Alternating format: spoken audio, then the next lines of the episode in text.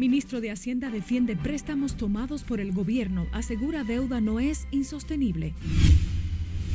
Organizaciones y nacionalistas rechazan marcha de haitianos demandando participación en solución de crisis en su país.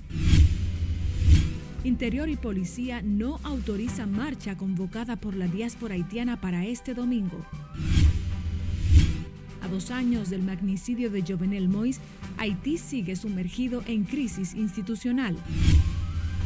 Presidente Abinader continúa recuperándose de COVID. Se mantendrá en reposo.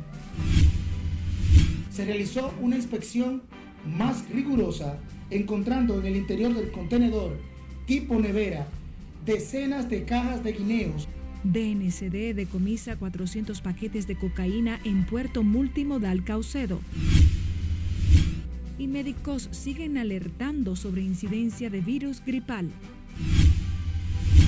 Hospital de la Policía inaugura unidad angiográfica. Permitirá salvar vidas de pacientes con problemas cardíacos.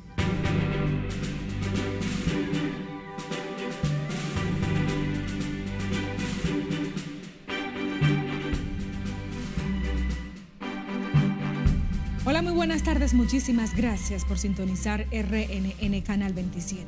Soy María Cristina Rodríguez. Esta es la primera emisión informativa.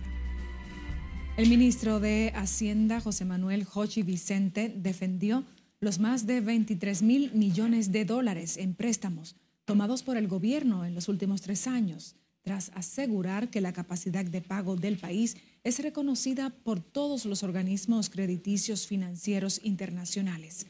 Nelson Mateo con más. El, tema de la deuda no es de preocuparse. Yo siempre digo que el tema de la deuda es para ocuparse. El ministro de Hacienda se refirió a los más recientes 1.100 millones de dólares aprobados por el Congreso. Aunque ya son más de 23 mil los millones de dólares prestados, Jochi Vicente negó que la deuda se torne sostenible que eh, eso de que es insostenible, eso es una falsedad. Eh, tú tienes, eh, la gente del, del FMI acaba de concluir el artículo cuarto. Si tú revisas el artículo cuarto, ahí vas a ver la frase clave que dice, la deuda de República Dominicana es una deuda sostenible. Eso número uno. Segundo, si fuera insostenible, Standard Poor's en diciembre no hubiera hecho un upgrade de la calificación crediticia.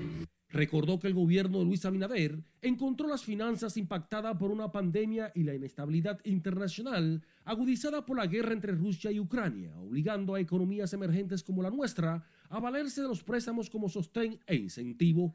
Nosotros desde que llegamos al, gobierno hemos tenido que enfrentar dos eh, yo diría que casi tres eh, choques externos que inevitablemente tuvieron un impacto en el nivel de endeudamiento porque la elección que nosotros teníamos era dejar que eh, la, población sufriese con el tema del COVID o endeudarnos para comprar vacunas, para dar los subsidios eh, del lugar. El funcionario también aclaró que el proyecto de ley que busca recaudar unos 10 mil millones de pesos pendientes de pago en la TGI no se trata de una amnistía fiscal. No hay ningún proyecto de exención de impuestos, hay un proyecto de eh, que eh, lo han eh, mal llamado una amnistía. Es un proyecto de agilización para la DGI para declarar prescritas ciertas deudas que tienen los contribuyentes. La DGI tiene una cartera de deuda de contribuyentes muy grande que no se cobra y que a, a, su vez, principalmente en lo que tiene que ver con pequeñas y medianas empresas, representa una retranca para la formalidad. El ministro de Hacienda, José Manuel Jochi Vicente, fue invitado por el Banco de Desarrollo de América Latina, donde disertó sobre la desigualdad heredadas en la región. Nelson Mateo, RNN.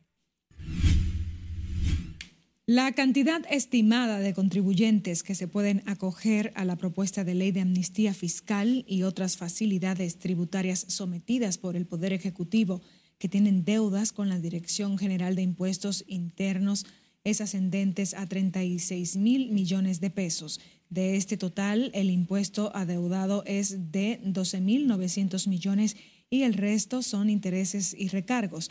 Así lo informó el ministro de Hacienda José Manuel Jochi Vicente, quien precisó que el gobierno estima que se recaudarán entre 6 mil y 10 mil millones de pesos si se aprueba el proyecto, dependiendo de la cantidad de contribuyentes aplicables.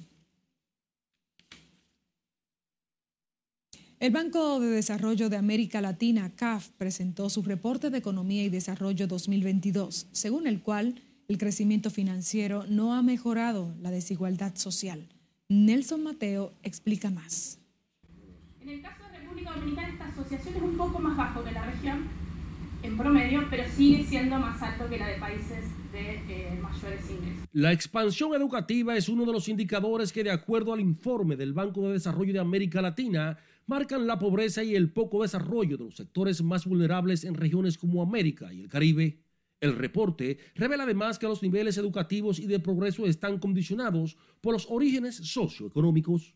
República Dominicana está en, en esas medidas bastante acorde a la del promedio de la región.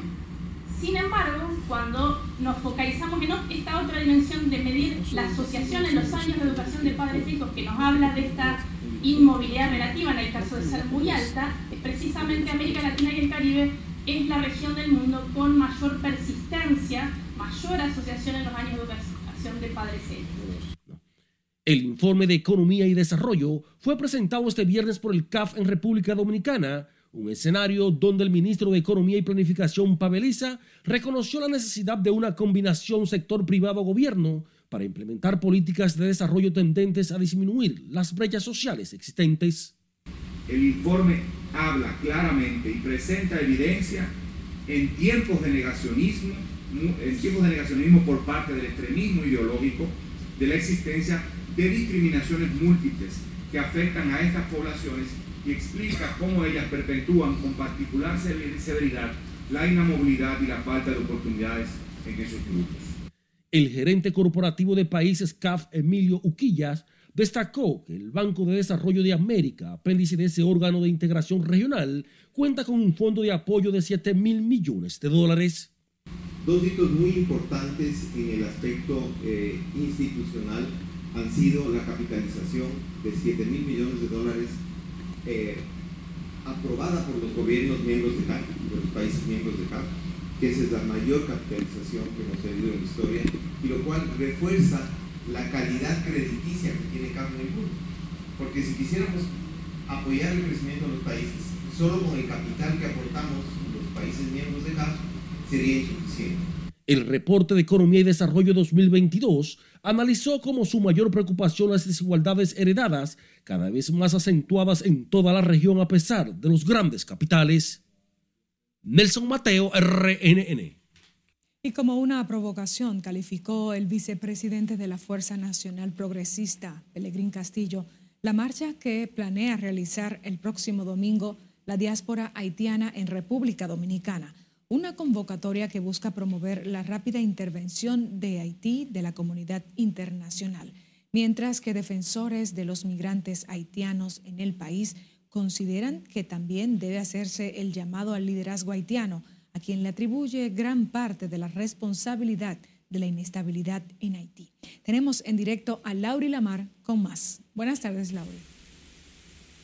Gracias, buenas tardes. La convocatoria que invita a los haitianos en República Dominicana y otros países a marchar para motivar la intervención en la crisis en Haití ha enfrentado a nacionalistas y defensores de los inmigrantes. Porque además estaría sentando un precedente. El dirigente político y nacionalista Pelegrín Castillo advierte de las consecuencias que podría generar esta marcha, vaticinando posibles enfrentamientos entre dominicanos y haitianos provocados por grupos infiltrados que con 100, 200 personas que se infiltren en una actividad de ese tipo, con ánimo de causar actos de vandalismo, les resulta fácil crear en la misma ciudad de Santo Domingo, capital de la República, un ambiente de insurrección, de violencia. Y, y obviamente eso es lo que alguna gente en Estados Unidos está planificando, te lo he dicho, que quieren crear el conflicto, los dominicanos y haitianos, para tener un motivo para la intervención. Pero ya no es en Haití, aquí. En tanto que el coordinador de la Mesa para Inmigrantes, William Charpentier, asegura que se hace vital que el liderazgo haitiano, que en su momento auspició a las bandas que hoy imponen el terror en Haití, asuma su responsabilidad con la patria para acabar con la crisis. Todo lo que está ocurriendo en Haití, eh, el liderazgo empresarial, el liderazgo político, tienen que ver. Entonces también tienen que exigir en primera línea a liderazgo haitiano, empresarial, porque ellos son los que tienen Haití en, esa situación. Los convocantes anunciaron que inicialmente se congregarán en la intersección de las avenidas 27 de febrero y Manuel de Jesús Troncoso para exigir una ayuda inmediata en el vecino país. Durante la reunión más reciente del Consejo de Seguridad de la ONU, el canciller dominicano Roberto Álvarez llamó a la élite de Haití a dar la cara y actuar a favor de los mejores intereses de su país y el bien común de esa nación por el recrudecimiento de la crisis política y humanitaria en ese país. De mi parte es todo retorno al estudio. Muchísimas gracias, Laura Lamar. A propósito, el Ministerio de Interior y Policía advirtió que los extranjeros tienen prohibido por ley organizar actividades que puedan afectar la paz social, la seguridad ciudadana o el orden público en República Dominicana. La advertencia fue hecha por el ministro Jesús Vázquez Martínez a través de su vocero, Ricardo Fortuna, advirtió que en base a las disposiciones legales vigentes, el Ministerio de Interior y Policía no otorgará permisos para que ese tipo de manifestaciones se puedan llevar a cabo en el país.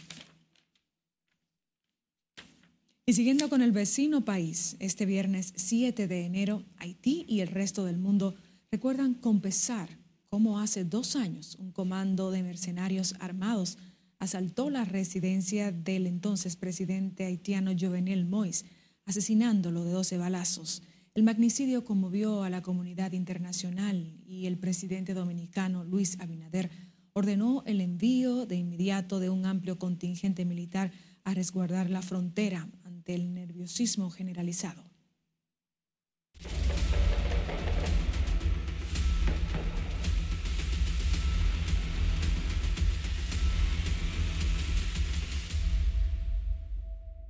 Jovenel Moïse, el magnicidio del presidente haitiano, que el 7 de julio del 2021 sorprendió al mundo y agudizó la inestabilidad política, económica y social de la empobrecida nación. Se trató de una operación criminal que se atribuye a un importante sector empresarial que habría contratado a 26 mercenarios colombianos para matar al presidente. El magnicidio del presidente Juvenal Moïse es una de las más elevadas expresiones de la profundidad de las crisis haitianas es la culminación del proceso de ingobernabilidad sobrevenido en dicho país. El asesinato presidencial llevó el pánico a la línea fronteriza con Haití y reunió de inmediato al presidente dominicano con sus Fuerzas Armadas en busca de medidas preventivas. Más de 500 efectivos militares y unidades de todo terreno fueron enviados dar la frontera. Los aviones supertucanos sobrevolaban la línea limítrofe. Mira, la verdad que fue un momento eh, bastante fuerte, intenso, eh, donde todos pues nos preocupamos bastante por la cercanía que tenemos con el vecino país o sea, el país estaba esperanzado y de hecho él quería hacer algo por su país, pero lamentablemente los intereses económicos eh, que todos conocemos que en ese país eh, lamentablemente eh, le, dieron muerte a él. Hoy, al día de hoy no sabemos con claridad, pero sí suponemos que fue por intereses económicos que, le dieron muerte a, a y desde ahí todos conocemos todo el desastre y, la, y los tropiezos que ha tenido Haití. El gobierno dominicano dispuso el cierre del comercio fronterizo y estrictos controles migratorios como forma de evitar una estampida y colaborar con la búsqueda de los responsables del magnicidio haitiano. Las agencias de cuatro naciones, incluyendo el FBI de los Estados Unidos, se trasladaron hasta la vecina nación para iniciar una investigación que interrogó a más de 100 servidores estatales y jefes policiales y que concluyó con el arresto de 21 colombianos como los ejecutores del brutal asesinato. pero que dos años después no deja claro los vínculos políticos empresariales que habrían formado parte del macabro plan que puso fin a la vida de Jovenal, el malogrado presidente Nelson Mateo, RNN. Y pese a que hoy se cumplen dos años del asesinato del presidente haitiano Jovenel Moïse, el intercambio comercial entre dominicanos y haitianos se ha mantenido operando con normalidad este viernes. En medio de la crisis que vive ese país, algunos nacionales haitianos aún esperan justicia por el lamentable asesinato de su presidente. el mercado se está desarrollando con toda normalidad, se, abrió la puerta, los hermanos haitianos están cruzando, pues ya el mercado eh, se está desarrollando, los clientes están viniendo. De su lado, miembros del Cuerpo Especializado en Seguridad Fronteriza y del décimo Batallón del Ejército Dominicano resguardan la frontera como medida preventiva, según nuestro corresponsal en Tajabón, Domingo Popoter.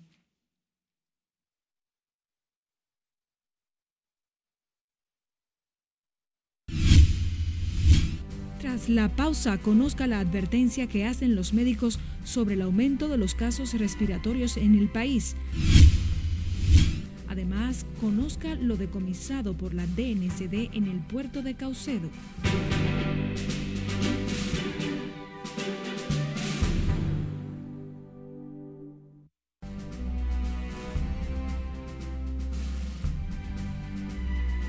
Es momento de conocer las informaciones más relevantes en el mundo, cargo de nuestra compañera Margaret Ramírez en el bloque de las noticias internacionales.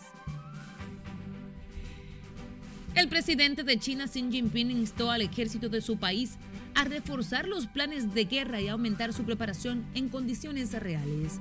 Xi Jinping declaró que la seguridad de China afronta una creciente amenaza de inestabilidad e incertidumbre a medida que el mundo se adentra a un nuevo periodo de turbulencia y transformación. Momentos de incertidumbre vivieron 27 personas tras quedar atrapados por más de 10 horas en las cabinas del teleférico en Ecuador. El grupo de personas se desplazaban en las cabinas de transportación cuando fueron sorprendidos por una falla del sistema eléctrico que obligó a los servicios de emergencia a realizar una intensa labor para rescatar del encierro al grupo de pasajeros liberados este viernes en Quito, la capital de Ecuador.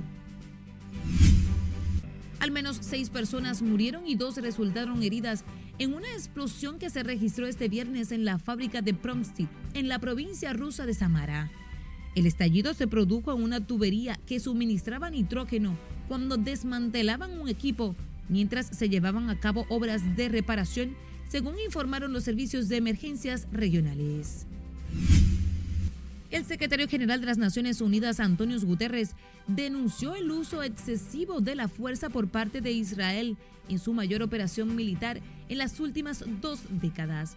El organismo aseguró que los ataques aéreos y las operaciones terrestres de Israel descargó su furia contra un abarrotado campo de refugiados, provocando daños en escuelas, hospitales, viviendas, las redes de agua y electricidad en la ciudad de Jenin, lo que presuntamente constituye una violación al derecho internacional. La Fiscalía de Colombia desarticuló una red internacional de trata de personas formada por integrantes y ex miembros de la policía que reclutaba a jóvenes en la ciudad de Medellín para enviarlas a Francia, donde eran explotadas sexualmente. Entre los detenidos están el intendente Carlos Augusto Fernández, el subintendente en retiro Álvaro Hernández Pérez y el civil Diego Armando Cárdenas, acusados de ofrecer salarios de 4.800 dólares a dichas mujeres, pero le exigían que se tomaran videos o fotos en ropa interior que eran enviados a los cabecillas para su aprobación. Al menos seis personas fallecidas y otras 81 resultaron heridas durante un incendio que se produjo en una residencia de ancianos al sureste de Milán, Italia, la madrugada de este viernes. Los organismos de socorro acudieron al lugar para rescatar a los adultos mayores de las imponentes llamas que consumían unas 210 camas con que cuenta dicha casa de acogida. La causa del siniestro aún se investiga de acuerdo al informe de las autoridades. En las internacionales, Margaret Ramírez, RNN. Siguiendo con más, la Dirección Nacional de Control de Drogas y Efectivos de la Seguridad Militar del Puerto Multimodal Caucedo, con el apoyo del Ministerio Público, confiscaron 400 paquetes, presumiblemente de cocaína, en un operativo de interdicción desarrollado en la referida terminal del municipio de Boca Chica, provincia Santo Domingo. Y como nos cuenta Margaret Ramírez, suman casi 16 mil kilogramos los incautados por las autoridades en lo que va de año. De combatir y enfrentar con firmeza y determinación el narcotráfico. Camuflados en cajas cargadas de guineos, fueron encontrados los 400 paquetes de la sustancia envueltos en cintas adhesivas de color verde. Los agentes antinarcóticos militares y unidades caninas actuaron ante la detención de sustancias extrañas en uno de los furgones tipo nevera. En presencia de un fiscal, se realizó una inspección más rigurosa, encontrando en el interior del contenedor tipo nevera decenas de cajas de guineos en cuyo interior se ocuparon distribuidos los 400 paquetes de la sustancia envueltos en cinta adhesiva de color verde. El contenedor arribó al puerto de Caucedo desde Colombia y su destino final sería Rotterdam, según ha establecido el manifiesto de la carga. El Ministerio Público y la DNSD han iniciado una exhaustiva investigación en relación a la frustrada operación de narcotráfico internacional y esperan ofrecer mayores detalles conforme avance el proceso. Las autoridades dominicanas siguen alerta en aeropuertos y puertos en torno a estas modalidades de narcotráfico que tratan de evadir los controles de los organismos de seguridad del país para traficar con drogas hacia Estados Unidos, Europa, Canadá y otros países. Los 400 paquetes ocupados en esta nueva operación fueron enviados bajo cadena de custodia al Instituto Nacional de Ciencias Forense, que determinará en su análisis el tipo y peso exacto de la sustancia. En lo que va de año, las autoridades han incautado más de 16 toneladas de distintas drogas. Margaret Ramírez, RNN. en Santiago, la policía informó que apresó a tres hombres de una empresa de refresco quienes realizaban robos en establecimientos comerciales de Baitoa y zonas aledañas. Los individuos, quienes cargaron con al menos cinco cajas de cervezas de un establecimiento, fueron captados por cámaras de seguridad y difundidos en las redes por los propietarios. Y esto al momento que pasaban por comercio, en uno de ellos fue captado cuando sustraían varios huascales de cerveza, montándolo en el mismo camión de refresco que todo vendían. La Policía Nacional apresa a tres personas, incluyendo un menor de edad, le ocupa dos de los cinco huascales sustraídos en un colmado en Baitoa. Ya en mano de la fiscalía se encuentra dicho caso. Personas que iban en su vehículo y alguien en una pasola, en una motocicleta, les rebataba los teléfonos celulares. El hecho se produjo en los ciruelos de Baitoa. El Ministerio Público sigue con las investigaciones del caso. También el Ministerio Público continúa con la lectura de la acusación formal en contra del ex procurador Jan Alain Rodríguez y los demás acusados de incurrir en corrupción administrativa en el expediente de la Operación Medusa.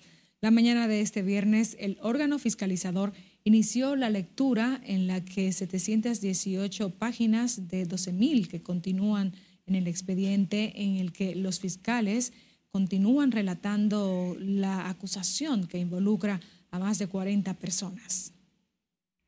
Las pruebas evidencian que, tal y como lo ha establecido el testigo Víctor Manuel Orinbel, director de carrera del Ministerio Público, Jonathan Rodríguez Inbel era la caja fuerte del Movimiento de Renovación. Quien tenía más detalles de la entrega del dinero era Jonathan. Pero las personas que manejaban todo eran Jean Alain Rodríguez y Rafael Cano. A mí no me, no me incluían en todo.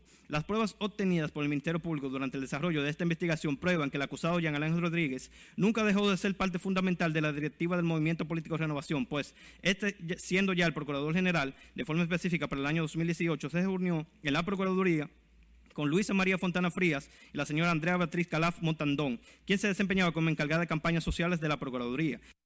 La etapa preliminar del caso Medusa lo conoce el juez Amauris Martínez del tercer juzgado de instrucción del Distrito Nacional. Los acusados de la operación Medusa enfrentan cargos criminales por coalición de funcionarios, prevaricación, asociación de malhechores y estafa contra el Estado. También por sobornos, crímenes y delitos de alta tecnología y lavado de activos. La Oficina Nacional de Atención Permanente de la provincia de La Altagracia dictó tres meses de prisión preventiva en contra de Yasnel Batiz Geral, acusado de asesinar a su expareja Jessy Yomaira Jiménez Ramírez en Bávaro.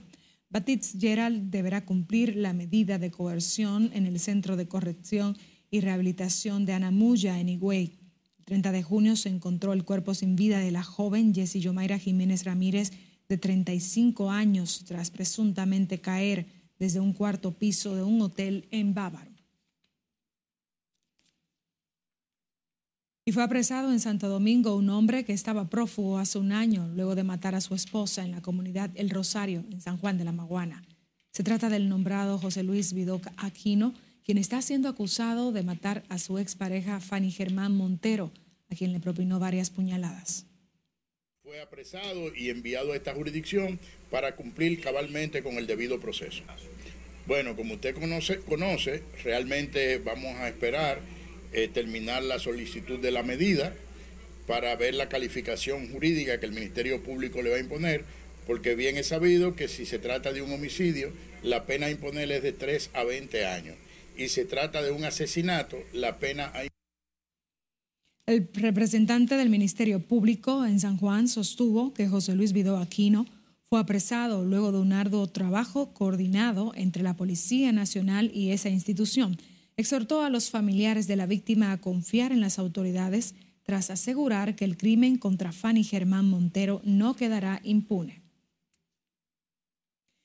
Infectólogo advierte sobre un brote de COVID que supera el 20% de personas que han dado positivo a la enfermedad mientras califica de atípicos el aumento de los casos de influenza que atracan al, sector salud, especialmente a poblaciones vulnerables. Si le aquí Aquino con la historia.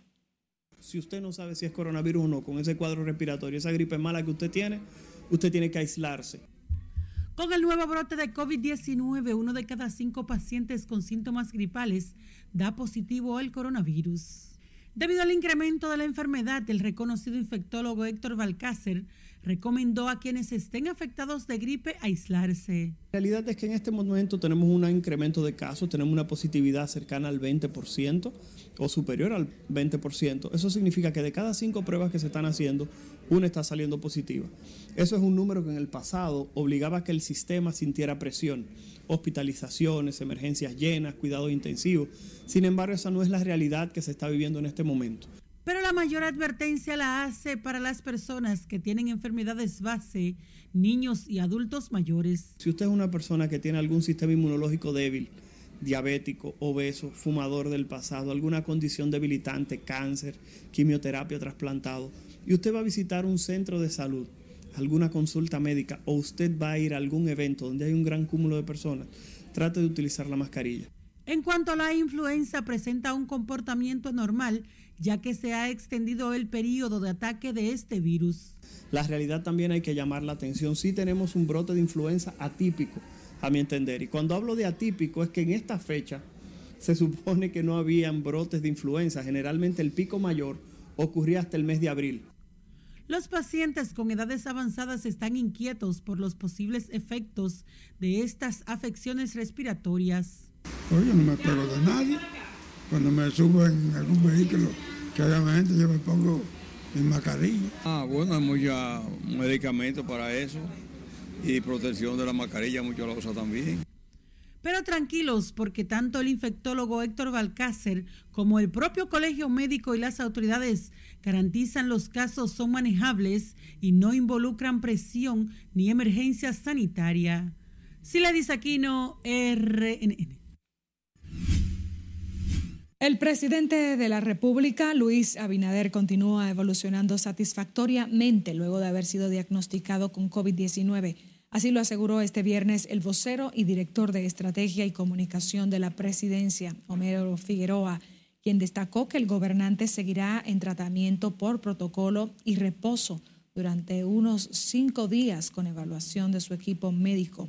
El mandatario está siendo supervisado por Víctor Atala, cardiólogo médico de cabecera, y por José Miguel Estefan, internista, neumólogo e intensivista. El Hospital de la Policía Nacional puso en funcionamiento la unidad de cardiología intervencionista vascular periférica y de neurología para optimizar los servicios que dan a los agentes activos y pensionados de la institución, sus familiares y al menos un 30% de la población civil.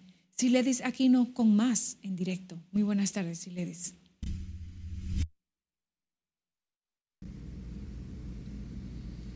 Buenas tardes, así es. El trabajo que harán los médicos con estos modernos aparatos permitirán salvar la vida de decenas de pacientes. Para operar con la excelencia y eficacia que debe primar en dicha área. Con esta nueva unidad en el Hospital General Docente de la Policía Nacional se tratarán a profundidad problemas cerebrales, isquémicos y otras afecciones cardíacas. Completamente nuevo, el cual se puede utilizar para observar las arterias del corazón, de los pulmones, en abdomen y ambos y todos los miembros.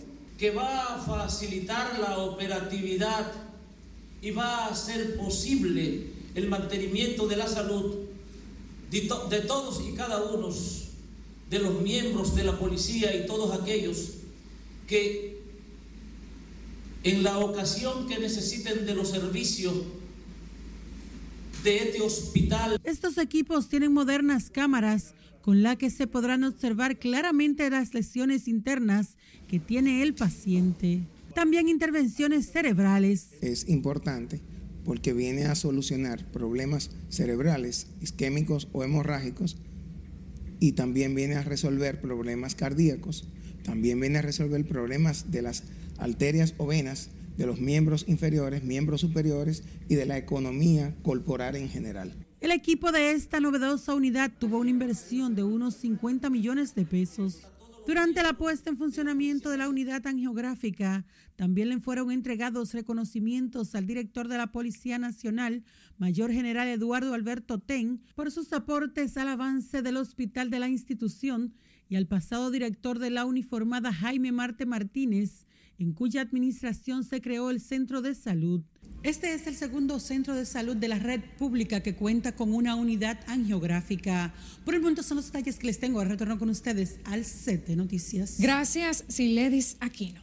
El Ministerio de Relaciones Exteriores informó sobre la suspensión del cónsul dominicano en Barcelona, César Baltasar Méndez Pérez, quien según medios españoles se resistió a un arresto y a someterse a las pruebas de alcoholemia tras un accidente de tránsito.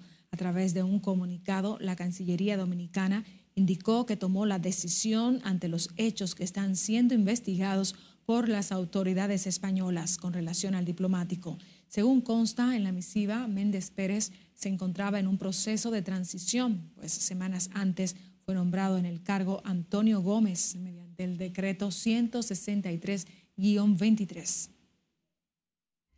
Nos vamos a comerciales, quédese conectados con nosotros a través de nuestras redes sociales y de las distintas plataformas digitales.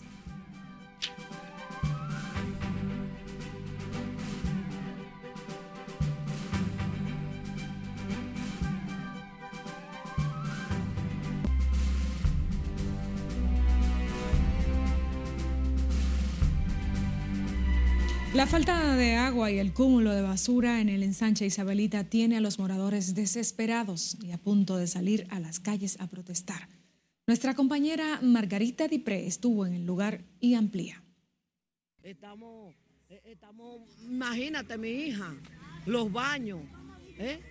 el aseo diario, el fregado, todo mi hija, que Dios nos ayude. Momentos difíciles es lo que están viviendo los moradores de este sector y es que según cuentan hace aproximadamente dos meses que no llega el agua, lo que afecta la realización de sus actividades básicas. Dicen que están al borde de la desesperación porque es una situación que no se había visto en el ensanche Isabelita. Sí, mi hija, casi dos meses y pico, casi dos meses que no, que no viene el agua. Yo tengo casi 40 años aquí en la Isabelita. Esta es la calle San Rafael. Esta es la calle San Rafael, mija, y lo nunca visto. Esto tiene a uno, mire, esto es un caos. Esta calle era envidiable porque aquí no faltaba agua, aquí llegaba el agua interdiario. Y ahora tenemos, después de la sequía, ha llegado tres chorritos de agua y la mandan que no da ni para llenar un tanque de agua. Entonces nosotros le pedimos que por favor que, que hagan algo. Nosotros estamos comprando camiones de agua a 1.500 pesos y tinaco para llenar un tinaco son 300 pesos. Usted sabe que usted llena un tinaco y a los dos días no tiene. O que lo manden el agua porque la, que la porque aquí venía agua todos los días. César Guzmán y José María Bautista tienen más de 30 años viviendo en el sector y se quejan por la difícil situación que atraviesan. El agua no la mandan. Están combinados, parece que con lo que venden agua y con, contra nosotros. No viene camión, no viene nada. Eh, los camiones. Ya yo compré un camión el lunes y ya tengo que comprar otro mañana porque no tengo. Ahora directamente no se sabe qué está pasando, qué está sucediendo en este lugar, porque no tenemos, estamos en casa de agua, que estamos, estamos a mira, este barrio no hay una, a una, gota de agua uno bañarse ni hoy. Y tenemos, tenemos un mes justo que no cae un chin de agua por aquí, de llave. Y directamente creo que tenemos, tenemos que estar protegidos de agua, porque es lo único que nos salva el agua de nosotros después de Dios. ¿Y si se arma un fuego? ¿Cómo no la vamos a bandear? La señora María Luisa Arias expresa su incomodidad porque dice que no es fácil llegar a su casa luego de trabajar y no encontrar agua ni para bañarse. Estamos acá, no está sequía, no hay quien la aguante. Nosotros estamos ahora mismo, yo llegué a trabajar ahora mismo y estoy rabiosa porque no, no, no, no tengo agua para bañarme. Esto hay que mirar, hay que dar, buscar los medios de ver cómo... Pero la falta de agua no es la única problemática que les afecta. Los vertederos improvisados son otro dolor de cabeza. Aquí eh, recogen la basura por la mañana a las 11. A cualquier hora la recogen y como quiera eso ahí está lleno de basura. Es decir, que Manuel Jiménez, eh, él ha hecho lo posible, pero no ha puesto el, lo que debe de ser en realidad que en el barrio se recoja la basura.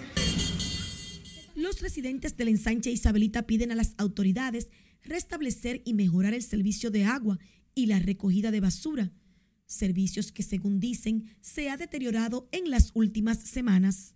Margarita Dipré, RNN. Residentes del Distrito Municipal de Pantoja denuncian que los cúmulos de desechos sólidos arropan las calles de la localidad, situación que se agrava por supuesta ineficiencia del servicio de la recogida de basura por parte del ayuntamiento municipal.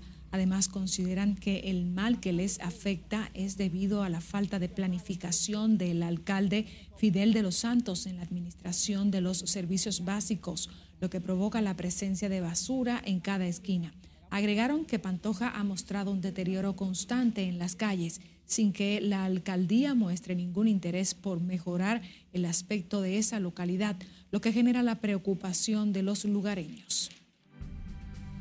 Despedimos la presente jornada de Noticias RNN. Gracias por su sintonía. Informó María Cristina Rodríguez. Feliz tarde.